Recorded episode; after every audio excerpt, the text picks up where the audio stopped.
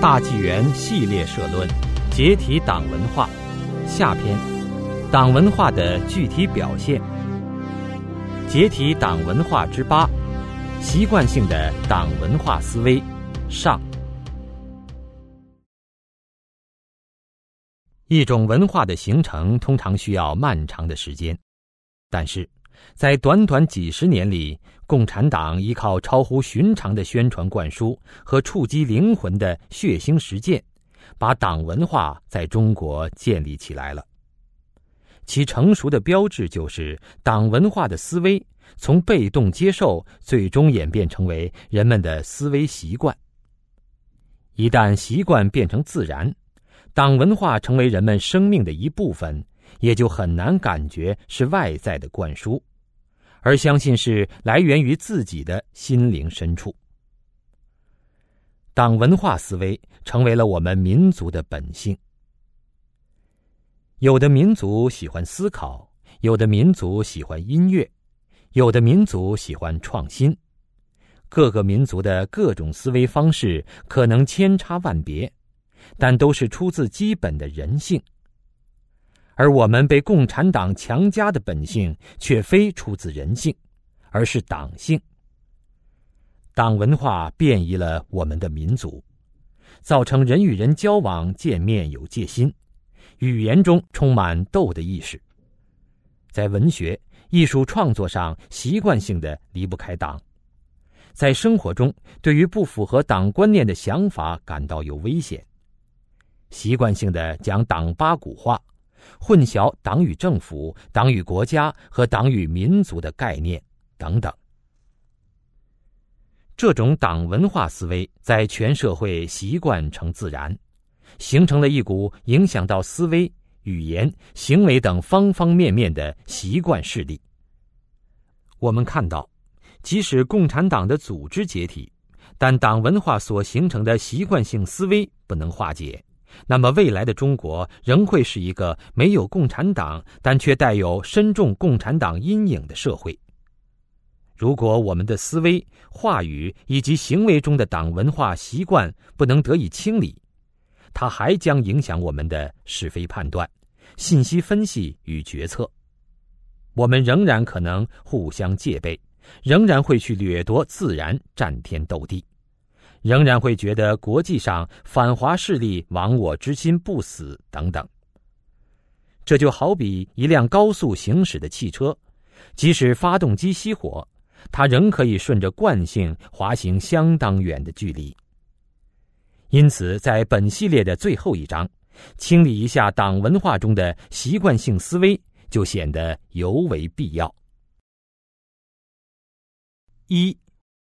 人人见面有戒心，语言中带有斗的意识。人人见面有戒心。中国人自古淳朴好客。孔子曰：“有朋自远方来，不亦乐乎？”可是，在今天的中国，如果一个陌生人对你亲切，你想到的可能是没有无缘无故的爱。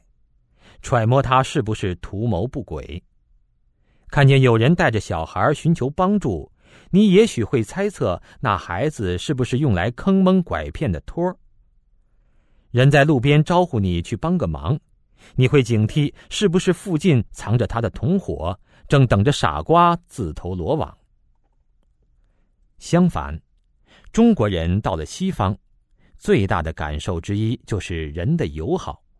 走在路上，不认识的人也会对你微笑，跟你打招呼。要是车子坏了，常常有人停下来问你要不要帮助。如果你有小孩在身边，人们更是要踊跃伸手。君子敬而无失，与人恭而有礼，四海之内皆兄弟也。这是古人心中的礼仪之邦。今天，为何在文明礼仪的故乡？反而不见了这种人与人之间的和谐，而是防人之心不可无，充满了戒心呢。这种戒心还不仅仅限于陌生人，上下级、邻里、同事，甚至于亲朋好友之间，也常常存在防范心理。酒桌上的觥筹交错和推心置腹，掩不住背后看透世态炎凉后那颗自我保护的对他人的戒心。可以说，今天的中国人心中都有一座警戒森严的城池，互相间的戒心成了一种习惯性的思维。正常社会的人并非完全没有戒心，看到鬼鬼祟祟的人有戒心是无可厚非的。而中国人目前的戒心，并非来自对方传递的信息。戒心不是因为对方，而是看到人就自己产生戒心，上来就假定对方有不好的企图，人人见面有戒心，时刻防备他人，这不是人的正常状态。有人说中国人活得真累，确实如此。习惯性的戒心是党文化造成的后果。人都单纯过，相信过，真心付出过，但在那一幕幕潮起潮落的运动中，或者自己整过人，或者被人整过，或者今天整别人，明天又被别人整，或者看到别人整别人，或者看到别人被别人整。或者昨天挨人整，今天整他的人又挨他整。中共几十年来的历史就是一部人整人的斗争史。中国民间代代相承，靠宗族自治维系着人与人之间的关系，而中共的斗争哲学硬生生把这个关系撕裂了。取而代之的是以经济社会地位来划分的阶级群体对立关系。人们开始用敌视的目光审视周围的人，用共产党的暴力手段来对付不同意见的人。党性、兽性、阶级性代替了人性，专政代替了关爱，敌意代替了友善，警惕代替了信任。人们被随时要求防范所谓敌人的渗透、攻击和反扑，由此既担负了防范敌人的义务，同时也产生了必须警惕敌人伤害自己切身利益的担心。在不相信道德、不相信神明、不相信天理的社会里，似乎只有用最大的恶意去揣测别人、去提防别人，才可能换来一点安全感。长期下来，这种敌视防范心理就成了人们潜意识里的习惯性想法，戒备别人成了社会的常态。群体戒心可以说是传统信仰和道德被摧毁，以及中共灌输阶级斗争观念的一种必然结果。烘托整人闹剧的是种种见不得人的卑劣手段，特务、告密。打小报告、检举、揭发、倒戈、两面派、墙头草、划清界限、大义灭亲、夫妻反目、父子相残、邻里成仇、师生相斗、隔墙有耳等等，留心眼儿成为了人们求生的本能。如果说人整人造成的戒心还有丝丝裂缝的话，中共社会从上到下的谎言，则把那些裂缝都堵上了。在心理学上发现，一个人如果在真心信任的时候遭到欺骗，会造成强烈的情感伤害。越是真诚过，伤害后会反弹越激烈，越会表现出强烈的戒心，甚至走向极端，对任何人都不信任。中国人当初曾经对中共盲信盲从过，但中共的种种出尔反尔、参与者的种种丑陋、受害者的残酷磨难，给人们留下了太多太多的心灵创伤。一次次的被骗、被迫害，人们本能的形成了防备别人的心态。人们不敢再相信任何人，凡事先设想别人有问题，让自己警惕起来。以求生存的安全，戒心让人不相信别人，怀疑一切。戒心成为习惯后，又会反过来自我强化。也就是说，不相信会造成更多更深的戒心。《列子》中讲了一个夷陵窃斧的故事，有一个人丢了斧子，他怀疑是被邻居的儿子偷去的，于是他仔细观察邻居的儿子，觉得他走路的样子像偷了斧子，说话的样子像偷了斧子，脸上的表情、动作、举止没有一样不像偷了自己的斧子。后来，直到这个人找到了自己的斧子。此时再看邻居的儿子，觉得他走路、说话、表情等一点也不像偷了自己斧子的样子。中共给我们培养出一种习惯性的思维：首先，人人都不可信，这世界上就没有好人；然后再为这个预设的立场搜集证据。此时，我们就像那个丢了斧子的人一样。看别人，无论怎么看都不能相信。党文化是一种怀疑文化，怀疑一切被作为人们思维和交往的指导思想，提倡鼓励人人相互戒备。马克思在接受大女儿燕妮的采访时的回答，可以说是党文化的三昧：对幸福的理解，斗争；喜爱的颜色红色；喜爱的座右铭。怀疑一切，斗争和谎言还只是表面上形成戒心的因素，往党文化建立过程的深层次上挖掘，更能看到戒心是如何造成的。中共摧毁了传统信仰，否定了传统文化，灌输斗争哲学，宣传马恩列斯毛伟大，在一切原有的信仰和中共的造神运动破灭后。带给人的是什么也不相信的心理创伤。这一切造成了今天人们抹不去的重重戒心。戒心的传承。也许有的人认为自己没有经历过那些运动，现在也好像没有跟以前一样讲阶级斗争了。但事实上，造成人们习惯性戒心的社会机制仍然存在。每个社会成员都不可避免的受其影响。在中共的喉舌媒体中，人们仍然可以随时看到清醒认识、严密防范、高度戒备、严厉打击、反华势力、亡我之心不死、克服麻痹大意思想等等字眼儿，时时激发人们的斗争心态。现在的父母也用自己经历的政治运动的教训，谆谆教导年轻一代随时警惕小心，让这种戒心思维代代承传着。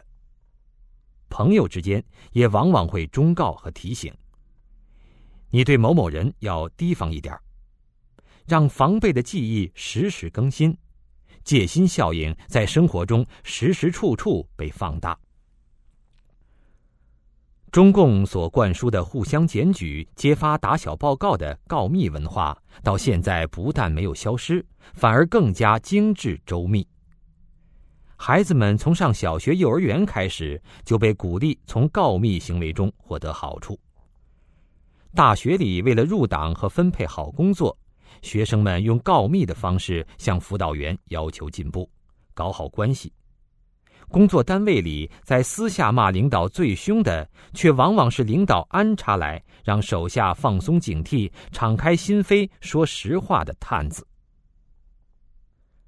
中共的党组织无处不在，无所不管，从报章杂志到互联网，从学习工作到生活，处处控制、操纵着社会。人们的一举一动都在其监视之下。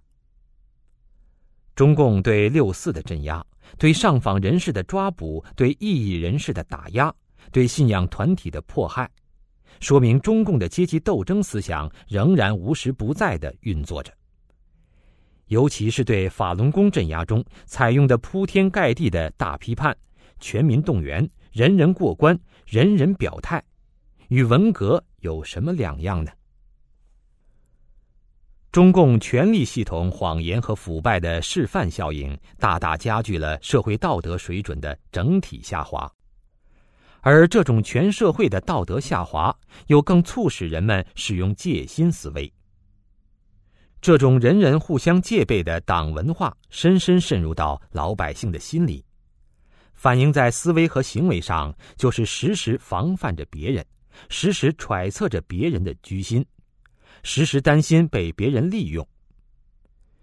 一位华人经理几年前到中国考察，回来后感慨地说：“中国社会已经变得极为复杂，人们没有信用和道德，对于任何人而言，什么事情都不可以相信。人与人之间充满了尔虞我诈。”政府不相信人民，人民也不相信政府，法律得不到执行。这样的社会状态对这个国家来说会是好事吗？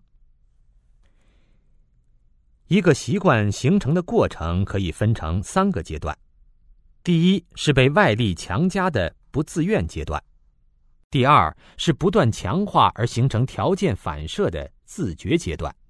第三是充分内化的本能式习惯性反应阶段。中国人的整体戒心最早是被中共强行灌输和煽动的，然后在历次政治运动中被强化。到今天，人们的戒心已经充分本能化、自动化，不需要监督，也不需要意志努力，而是自然而然的习惯性思维状态了。戒心生恶果。人人见面有戒心的党文化思维，使中国人活得极其沉重。戒心可能会使人得到暂时的自保甚至好处，但是长远来看，本来可以坦诚相处、相互信任、过得轻轻松松的生活，就变得高度戒备、提心吊胆、事事防备。人人见面有戒心，造成人人为劲敌。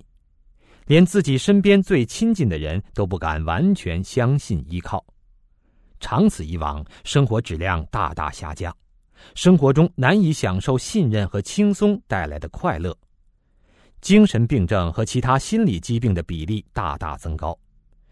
据精神病学专家估算，中国目前至少有一亿人患有各类精神障碍疾病。在战场上保持警觉是正常的，但在日常中时刻情绪紧绷、防卫别人，这就不是正常人的生活了。人人见面有戒心的情况，并不存在于正常社会。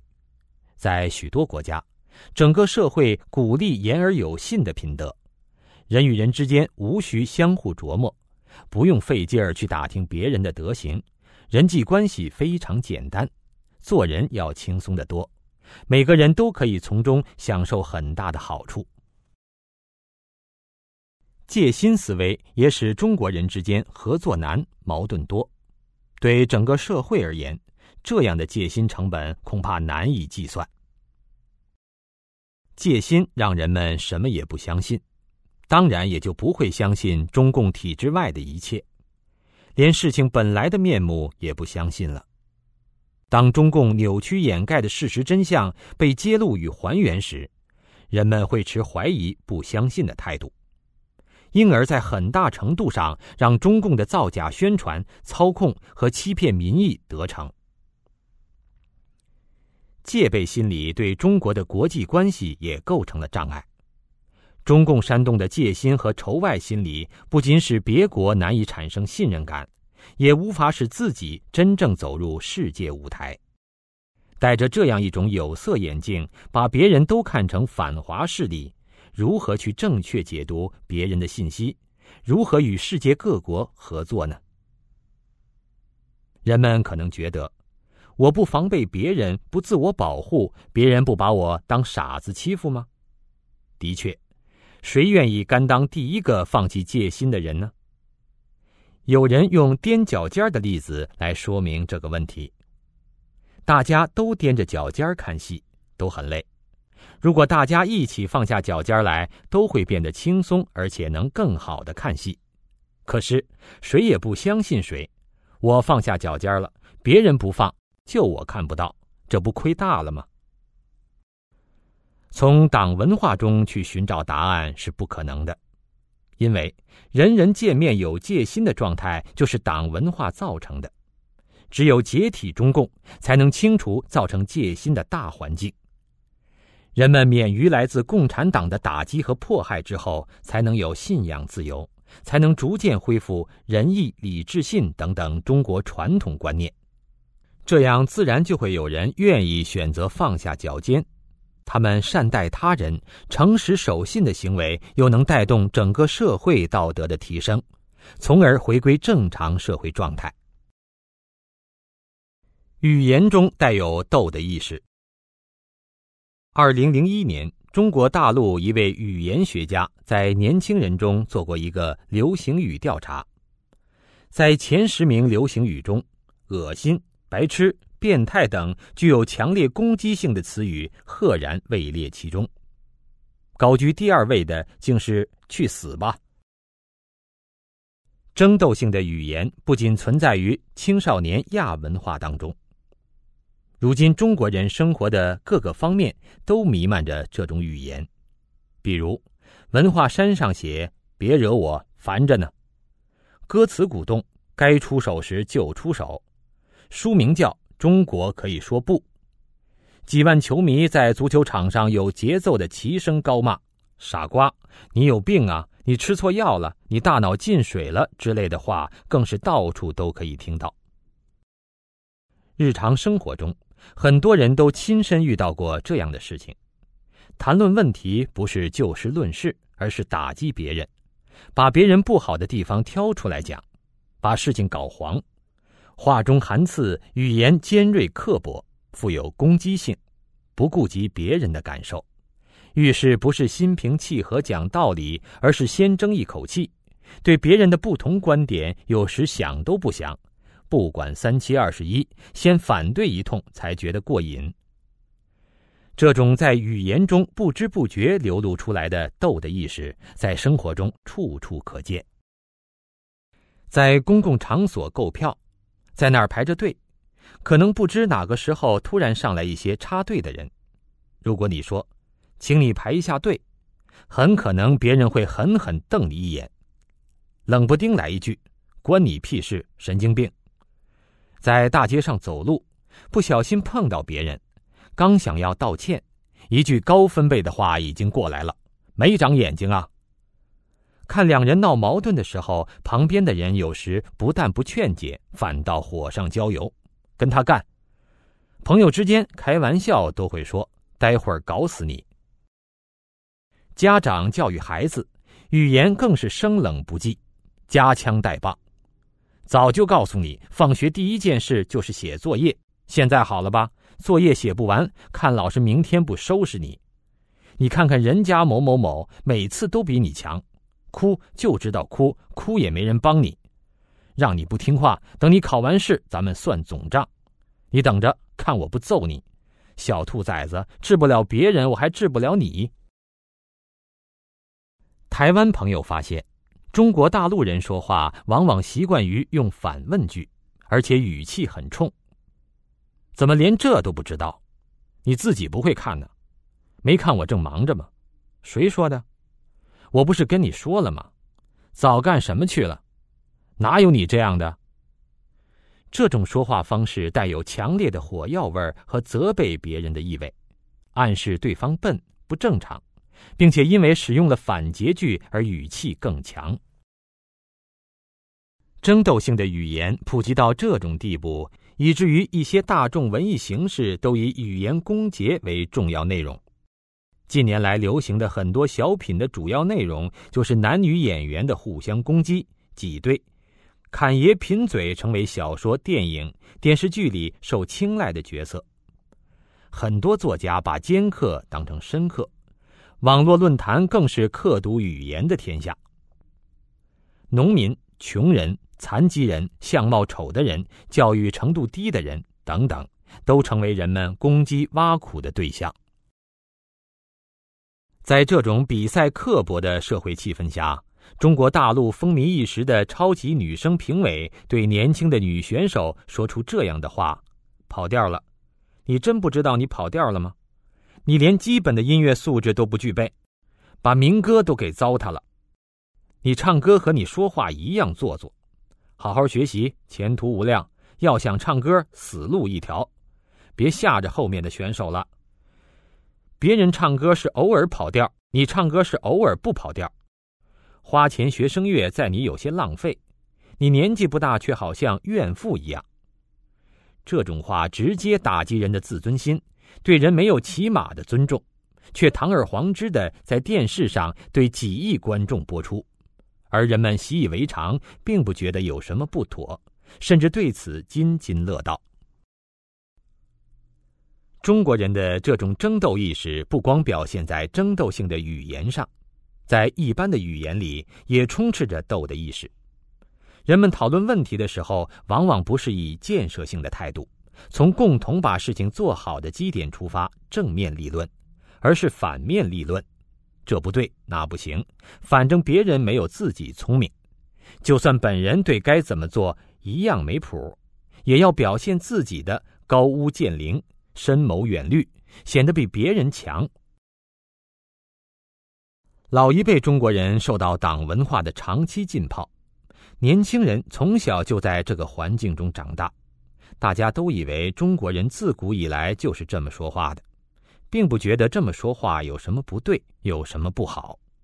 其实，中国古人讲究温文尔雅的礼教和温柔敦厚的诗教。信奉的是仁义礼智信的做人准则，讲究的是温良恭俭让的处事态度，说话的态度和方式与今天的人大相径庭。在西方国家，人们的语言和行为受宗教、道德、法律和职业伦理的强有力的约束，争斗性的语言被限制在法庭、候选人辩论等有限的场合，在日常生活中。人们说话谦恭礼让，整个社会处在很和顺的状态。全民人人语言中都带有斗的意识，而且是强烈的斗的意识。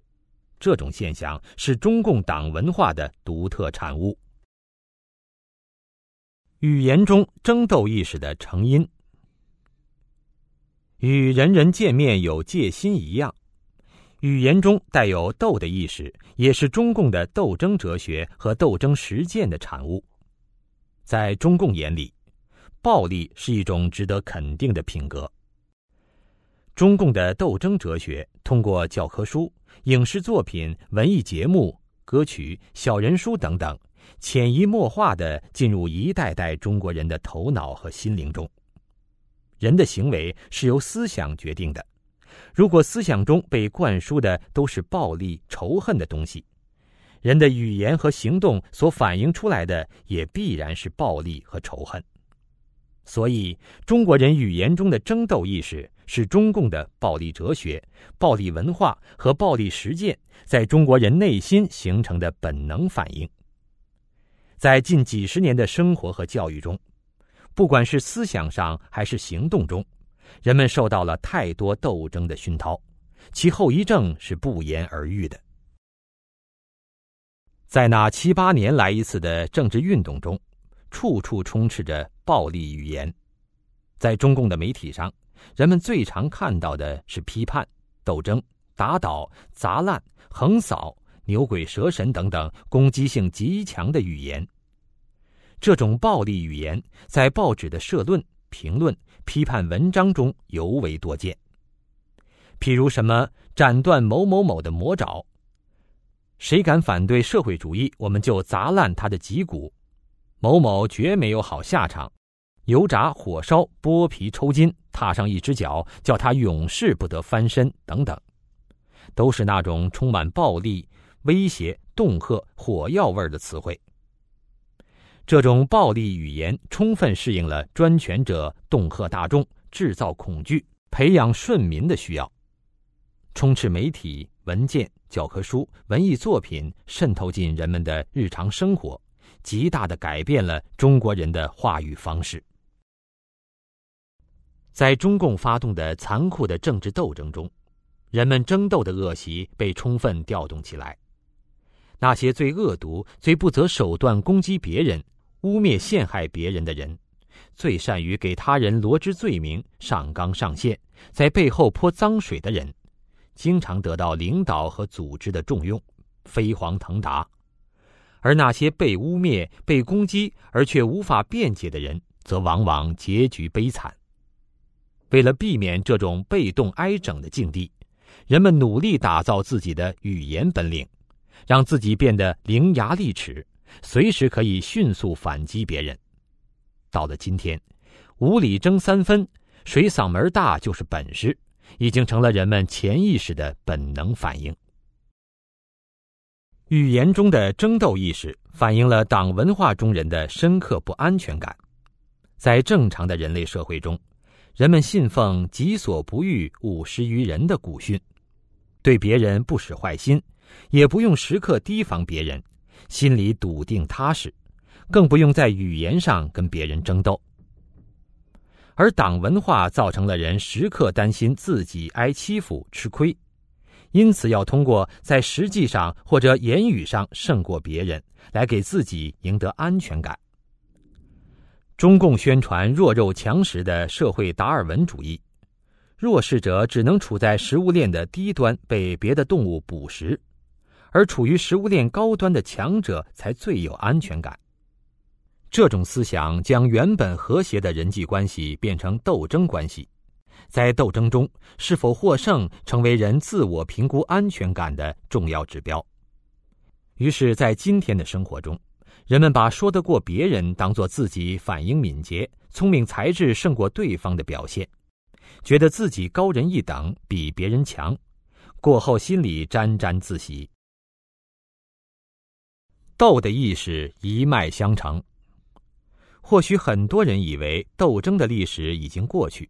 但是，人的思维方式一旦形成，就很难改变。另一方面，语言系统有稳定性的特点，形成了的话语系统会通过年轻一代的语言习得而成为他们的话语习惯。换句话说，小孩学说话的过程就是学习一种话语方式的过程，同时也是学习一种思维方式的过程。家长、老师和全社会在长期政治斗争中形成的斗争心态，会以另外一种变体在年轻一代身上呈现出来。现在的孩子小小年纪就斗富比阔、瞧不起穷人、嫉妒心强，都是一种争斗心的表现。我们深入思考，就会发现，语言中带有斗的意识，在中共统治的几十年历史中是一脉相承的。我们可以把争斗语言大致分成如下几类：恃强凌弱型。第一，无怪乎最近出现了左派、右派齐喊造反的怪现象。老实告诉你们，珍珠不容榆木来混杂，我们只许左派造反，不许右派造反。你们胆敢造反，我们就立即镇压。这就是我们的逻辑。反正国家机器在我们手里。选自清华大学附属中学红卫兵大字报，一九六六年。例二：我是公务员，打他又怎样？打伤了给他十万，打死了给他二十万。二零零四年重庆万州发生数万人的大规模冲突事件，起因是一个自称公务员的人殴打一个不小心用扁担碰到他妻子的民工。这句话是引发冲突的重要导火索。例三：谁让你不幸生在中国了？二零零五年底，何作修接受媒体采访，谈到中国矿难频发的问题时说的话。其他例子包括把台湾炸为焦土等等。这类话反映了典型的恃强凌弱心态。妒火中烧型。例如，无产阶级失去的只是锁链，他们将得到的是整个世界。共产党宣言。这句话反映了典型的流氓无产者心态，把世界闹得天翻地覆，无产者才能浑水摸鱼，一夜暴富。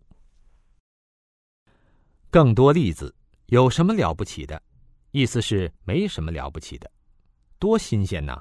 意思是毫不新鲜。谁家过年不吃顿饺子？意思是别人遇到好事或者取得成绩，只相当于过年改善生活，稀松平常，没什么值得羡慕的。就你行，意思是没什么好显摆的，其实我比你更行。针锋相对型，例如，你不打他就不倒。东风吹，战鼓擂，这个世界上究竟谁怕谁？我跟鸭死磕，跟我斗没你好果子吃，等等。自贬贬人型，指恶者反手为攻。使用这种话语策略的人，先把自己或者所有人说的一钱不值，然后开始放手打击对方，而不担心对方反击。这种策略的微妙之处在于，说话者占据了道德制低点，反而相当于占据了话语权的制高点。例如。有人用普世的道德准则来批评中共时，中共往往辩解说，在阶级社会中，道德都是为统治阶级服务的。其潜台词是，资本主义国家的道德、人权、宗教信仰、新闻自由都是虚伪的，是为资产阶级服务的。既然都是虚伪的，那就别怪中共所谓社会主义道德、有中国特色的新闻自由为共产党统治服务了。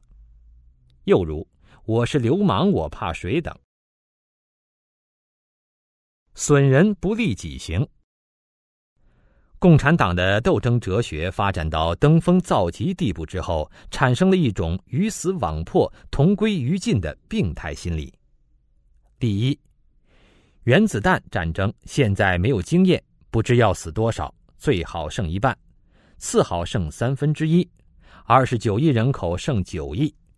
几个五年计划就发展起来，换来了一个资本主义全部消灭，取得永久和平，这不是坏事。毛泽东。例二，无论如何，我们中国共产党是不会退出历史舞台的。我们宁肯要这整个世界，甚至整个地球与我们党共存亡，也不会退出历史舞台。现在不是有什么核捆绑理论吗？就是说，核武器把整个世界的安全捆绑在一起，要死大家一块儿死。选自迟浩田的《战争离我们不远》，他是中华世纪的产婆。又如，我不好过，也让你好过不了；我死也不让你活着等。破罐子破摔型，这种争斗性语言体现了一种极不理性的、跟自己过不去的心态。说这种话的人被一种盲目的斗的意识支配，不管坚持的是什么，也不管坚持的东西多么荒谬、错误、没有意义，不撞南墙不回头，不见棺材不落泪，表现出一种极不理性、对自己不负责任的态度。第一，多少一点困难怕什么？封锁吧，封锁十年八年，中国的一切问题都解决了。中国人死都不怕，还怕困难吗？毛泽东。更多例子，我就这样了，你能把我怎么样？等等。从上面这些例子，我们可以看到，虽然随着共产党统治策略的变化，人们的言谈话语方式呈现出不同的面貌，但其中斗的意识是一脉相承的。需要强调的是。坦白直率的语言中不一定含有斗的意识。俗话说：“忠言逆耳利于行。”善意的语言乍一听也可能是不入耳的。问题的关键在于，人们说话时是抱着与人为善的态度，还是存心找茬、拆台、挑衅，有意无意打击别人、贬低别人、抬高自己。争斗语言的恶果。争斗语言伤人心。中国谚语说：“话能开心锁。”可是，充满了斗的意识的语言，可以给人的心灵造成严重伤害，开启了人际争端。这种语言不但不能打开心锁，反而结下不少难解的心结。二零零六年，北京一项研究报告显示，教师使用语言暴力是一个普遍现象。百分之七十二的被调查初中生表示，老师使用的不文明语言对其造成了心理伤害。在另一项报告里，百分之八十一点四五的被访小学生认为，校园语言伤害是最急需解决的问题。语言暴力在一定的时候很容易转化为行动暴力，因为语言的争斗，人与人之间没有矛盾会产生矛盾，小小问题可以闹出人命来。二零零五年，一个北京的警察到山西太原，在红绿灯前和一个太原的警察拌了几句嘴，这个太原的警察觉得咽不下这口气，竟然找了一些人将这个北京的警察活活打死。山东济宁市一个十四岁的少年，仅仅因为一个网民的网名不合己意，就与对方在网上展开恶骂。后来，对方换了一个女孩子的网名与其交谈，套出其正在上网的网吧地址，然后赶到将其一刀砍死。争斗语言诱导人们用斗争哲学的眼光看待问题。语言是人思维的工具。习惯性的带有斗的意识的语言，诱导人们用斗的思路去解决问题。这就好像一个人本来想找豹子做木匠活，可是找来找去只找到一把斧子，于是只好改劈柴了。现在的中国社会，人与人之间的勾心斗角跟语言中斗的意识关系很大。比如，领导对下属颐指气使，动不动就是“我就不信治不了你”。下属不服管，心里想的是看你能把我怎么样，随之而来的就是彼此间的争来斗去。在政治和外交场合，这种斗的意识反应更为明显，后果也更加恶劣。二零零三年五月十九日，世界卫生大会的会场外，台湾媒体问：“你听到台湾两千万人加入世界卫生组织的需要吗？”中共驻联合国代表沙祖康用不屑的口气说：“早就给拒绝了。”并以傲慢的口气说：“谁理你们？”也是这个沙祖康，在被问及为什么法轮功学员被关在精神病院注射伤害神经药物时，毫不掩饰的回答：“他们活该。”被称为红卫兵外长的李兆星回答记者提问时态度蛮横无理，是出了名的。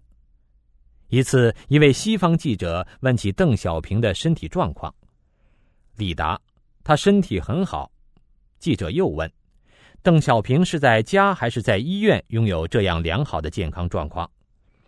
李回答：“一个具有普通常识的人是会知道身体健康的人应该住在哪里的。我不知道您在身体好的时候是否住在医院里。”记者的提问并不刁钻。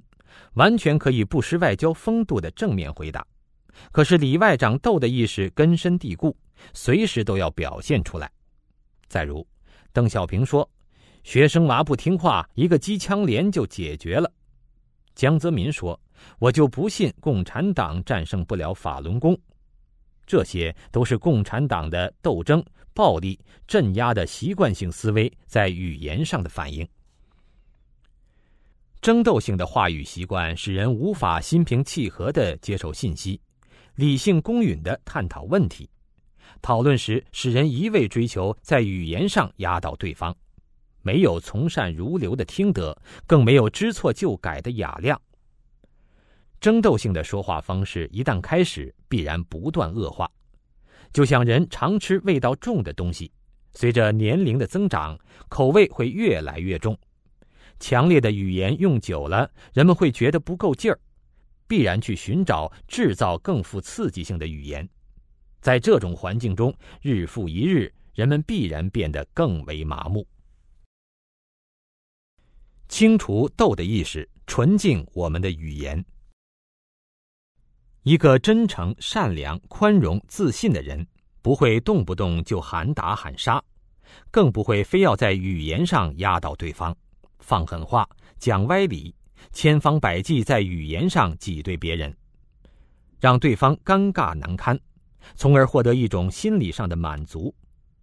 争斗语言的背后，是中共斗争哲学造成的一种混合着自大和自卑的扭曲心态和畸形人格。在正常的人类社会里，人们对待同等地位的人彬彬有礼，对待比自己弱小或不幸的人，讲话尽量和气温婉，好言安慰；夫妻相处时相敬如宾，教育儿童时循循善诱，讲道理时就事论事，冷静理智，错了也会坦率承认。君子风度的后面是平和自信、与人为善的健康心态。清除语言中斗的意识，仅靠语言上的努力无法解决问题。我们需要从根本上改变党文化的斗争思维。二，创作习惯性离不开党。二零零五年十一月十三日，吉林石化公司双本厂爆炸。松花江被大量有毒致癌的苯化合物污染，在污染物沿松花江扩散，下游急需尽早采取防范措施的时候，中共当局却对民众连续隐瞒消息，将近十天才承认发生灾情。然而，就在当月底，黑龙江电视台用三天时间组织创作了一台大型特别节目《水之情》。据报道，特别节目连夜投入制作，表演唱《清泉滚滚八方来》，相声《社区见闻》，歌曲《我想告诉你》等六个节目专门为节目创作。通过独唱、表演唱、舞蹈、相声、小品等多种艺术形式，反映省委省政府在处理突发性事件中所表现出来的。统筹全局、以人为本、情系百姓的执政能力。这种把灾难当作喜庆、把受灾民众做配角、中共当作主角的创作思维习惯，在任何一个正常社会的人看起来都怪异的令人难以置信。然而，在中共治下的中国人却早已对此习以为常了。这种创作习惯性思维不仅体现在文艺作品创作上，也体现在报刊、广播的新闻创意中。如上述污染灾难发生后，黑龙江省级重点新闻网站东北网接续的相关报道是：中小学生利用停水后的假期充实知识；哈尔滨市社区干部舍小家为大家停水期间见真情。武警黄金总队为老年公寓送水，停水日没有一家医院的食堂减少粥和汤类供给。哈尔滨道里开通专线，保证残疾人生活用水。总而言之，形势一片大好，甚至比没有受灾更好。目的是反映出省委省政府以人为本的执政能力。在哈尔滨市停水四天后。供水恢复的第一天，黑龙江省长当众作秀，喝了第一口水。新华网的记者颇有创意，特别描绘了普通民众创作的诗歌，称颂党，以表白赞美是百姓自发的。在报道黑龙江省长喝第一口水，百姓作诗赞中，黑龙江省长喝水前称：“不是我说话算数，是共产党说话算数。”人民政府说话算数，一句话就点出了省长喝水的用意，似乎先前那个隐瞒灾情的政府不在中共领导之下。省长喝水后，马上有普通市民作诗一首点题：“斟上一杯放心水，心中感到格外美。党送温暖家家乐，百姓心里放光辉。”报道结尾说，挤满人的小屋里立即响起了一片欢笑声。四天来，松花江水污染的阴霾在阵阵欢笑声中一散而尽。一场关系上千万民众生命的特大污染灾难就这样一散而尽了。结论是，民众受灾多亏党的拯救帮助。这种党文化中创作习惯性离不开党的思维。在不同历史时期和不同的人群，有不同的种种复杂形成原因和形形色色的表现特点。但是，就创作思维过程而言，没有无处不在的党的影响，就不会产生这样的作品。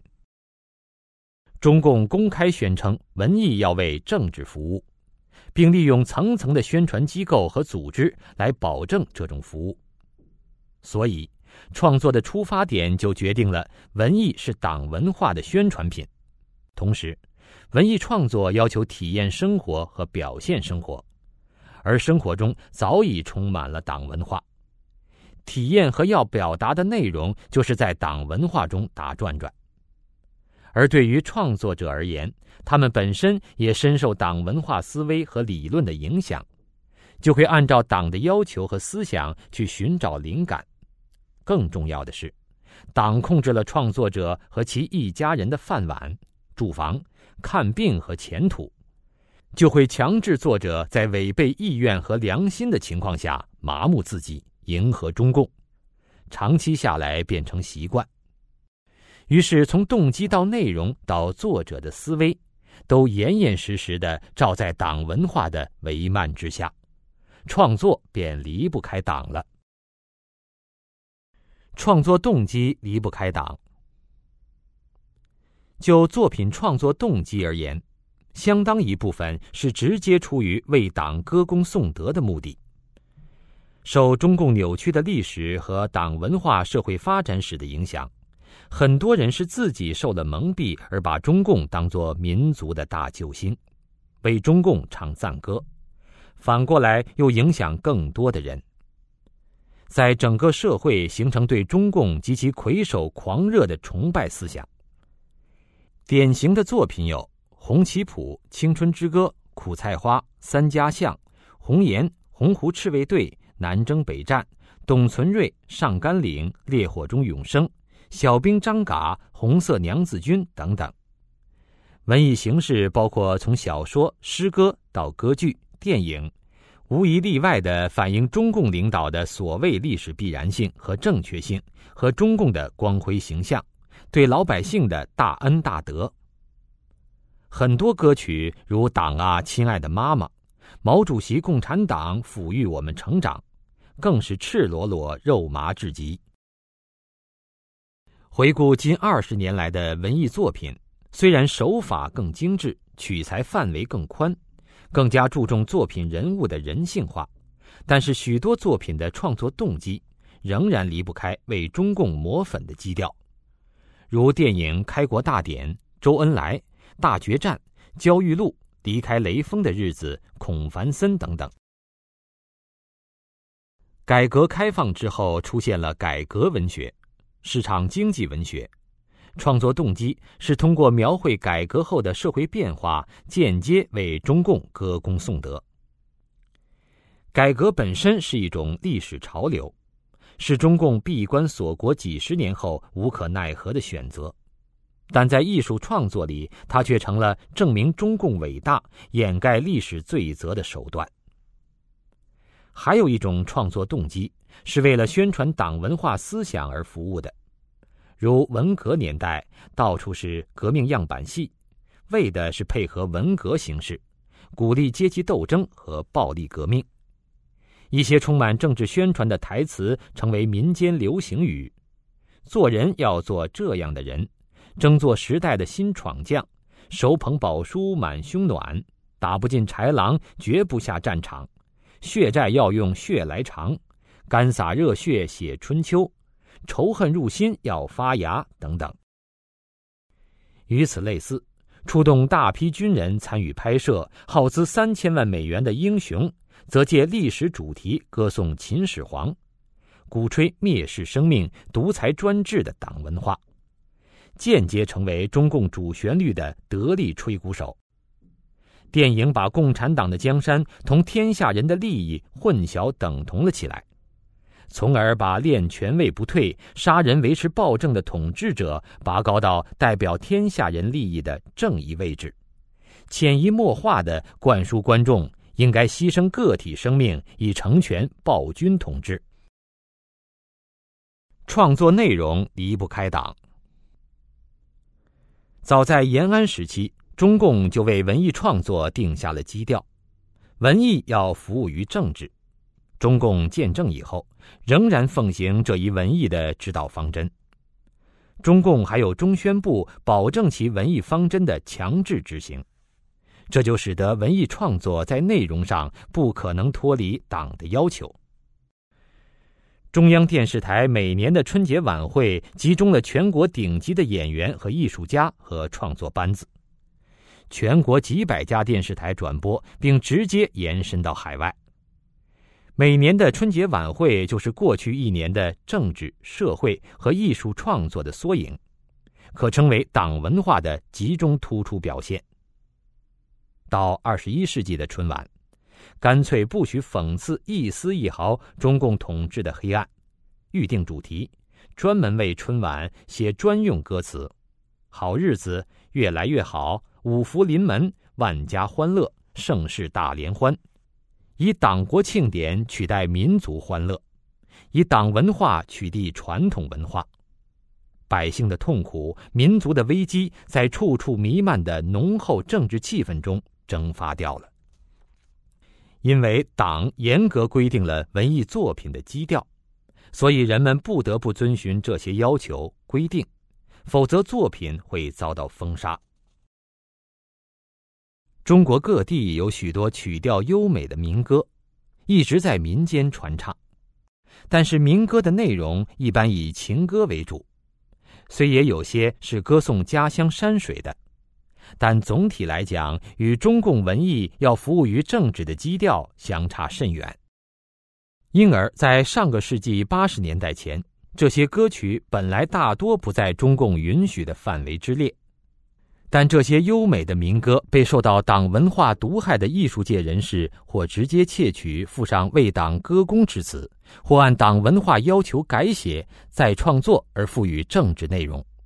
就成为谎言蒙蔽下的民众乐于传唱，中共也乐见其成的新民歌，如脱胎于陕北民歌的《东方红》，翻身道情《山丹丹花开红艳艳》，脱胎于蒙古民歌的《草原上升起不落的太阳》，我骑着马儿过草原，脱胎于藏族民歌的《北京的金山上》，哈达献给毛主席，源自于赫哲民歌的《乌苏里江船歌》。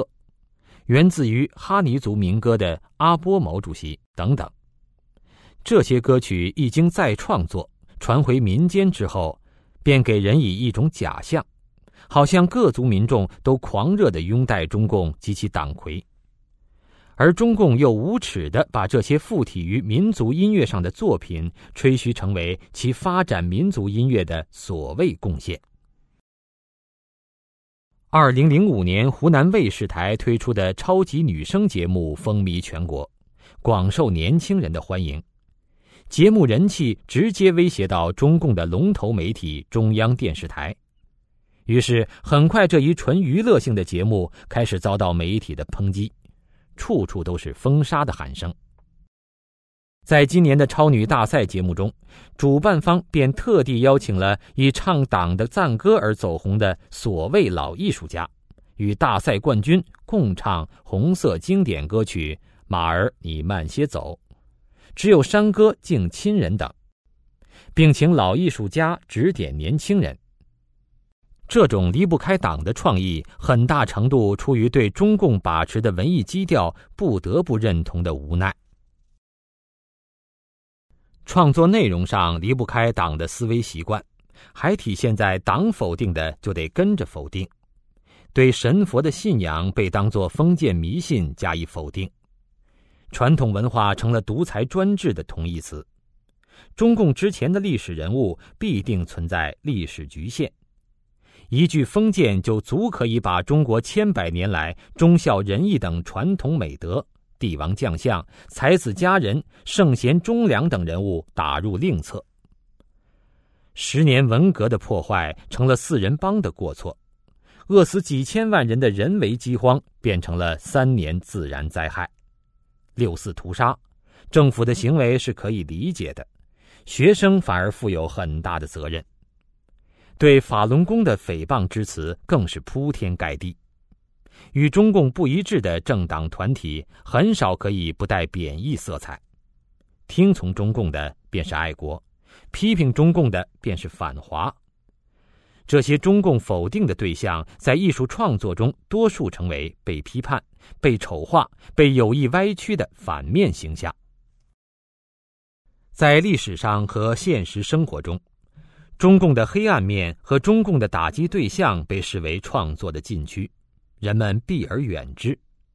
随着偶尔触及中共禁区，如民主、宪政、人权等等话题的记者、作家纷纷被捕，许多人便自我约束。敏感话题偶有提及，也是离真实相差甚远，不足以影响中共的光辉形象，不触及中共的核心原则。很多人认为，现在创作范围很广，作品很丰富了。特别是最近几年来，随着信息技术的发展，参与文艺创作的民众也越来越多，创作题材越来越广，甚至许多人们过去不敢想象的创作主题也开始流行，如所谓下半身写作的性文学大行其道。这并不是因为民众创作可以完全自由离开党了，而恰恰是人们知道这些主题不威胁中共的意识形态，才可以没有顾忌的。中共允许人们这样做，是因为党的禁区牢牢进入人们的记忆，绕开禁区打擦边球，成为创作习惯性思维的一部分。这其实代表了对中共制定的创作规则的服从。创作思维过程离不开党，党文化对文艺创作最大的影响，莫过于钳制人们的思维了。在流行的许多古装电视剧中，古代宫廷戏全是勾心斗角，官场的腐败自古都如此，天下乌鸦一般黑。这种创作思维是党文化历史观直接影响的结果，抹杀传统观念，用现代人的观念去表现古人，把几千年来的传统中国社会描绘成一片黑暗，是一个人人相互斗争、人吃人的社会，以突出中共的光明；把腐败表现为古今中外官场的通病，以淡化中共的腐败。欺骗中国人，把中共恶政的原因归结到传统文化上去。纪实文学作品创作往往是这样一种定式：如果是发生天灾人祸，就如本小节开始的例子，要讲党如何关心人民；如果是官员，就是如何在党的领导下为人民服务，如孔繁森之类的。如果是官员胡作非为，最后就是党最终维持正义；如果是政策错误，最后就是党如何如何纠正错误；如果是一个阴暗面，会归到官员个人的无奈，最后仍然要衬托党的伟光正。任何经济方面的成果，必定离不开党的英明政策的指引。任何企业的发展必定离不开党和政府的殷切关怀，任何教育、科技上的成果离不开党中央的正确领导与亲切关怀。出来什么人才，个人有什么成绩，必定离不开党的培养。军队更是胜利离不开党的领导。连一个下岗实际上是失业工人稍微状况改善。也是离不开党的关心和支持，连宗教界也是每一项成就都离不开党和政府的领导关怀和支持。只有拥护党的领导，走社会主义道路，才会有光明的前景。等等。因为中共腐败愈演愈烈，民众怨气无处发泄，近年来反腐电影很受民众欢迎。典型的如《生死抉择》《新中国第一大案》等，其实这些作品和文革刚结束时期的伤痕文学及相应的电影，如《天云山传奇》《戴手铐的旅客》《海外赤子》等等一样，不管他们怎样挖掘主题，怎样对历史与现实进行思考，怎样试图冲破一些思想禁区，怎样关注人的生存状态。拓宽艺术的表现形式，都脱不开党文化的思维影响。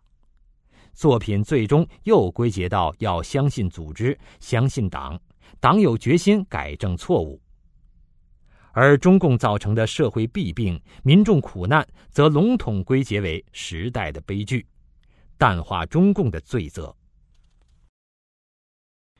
在中国民间，创作恶搞颇为流行。比如，某厂商把雷锋像和毛语录印在避孕套包装盒上，看起来这是对多年来中共党文化灌输的一种反叛。实际上，还是对于中共树立偶像的权威的认同，依旧没有脱离党的影响。党文化无处不在。当今中国人生活的一切方面都被党所占领。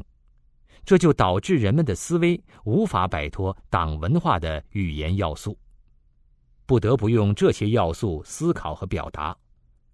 一些所谓特别有创意的广告语，将什么什么进行到底，什么什么就一定要实现，也是创作思维过程中离不开党文化的语言要素的例子。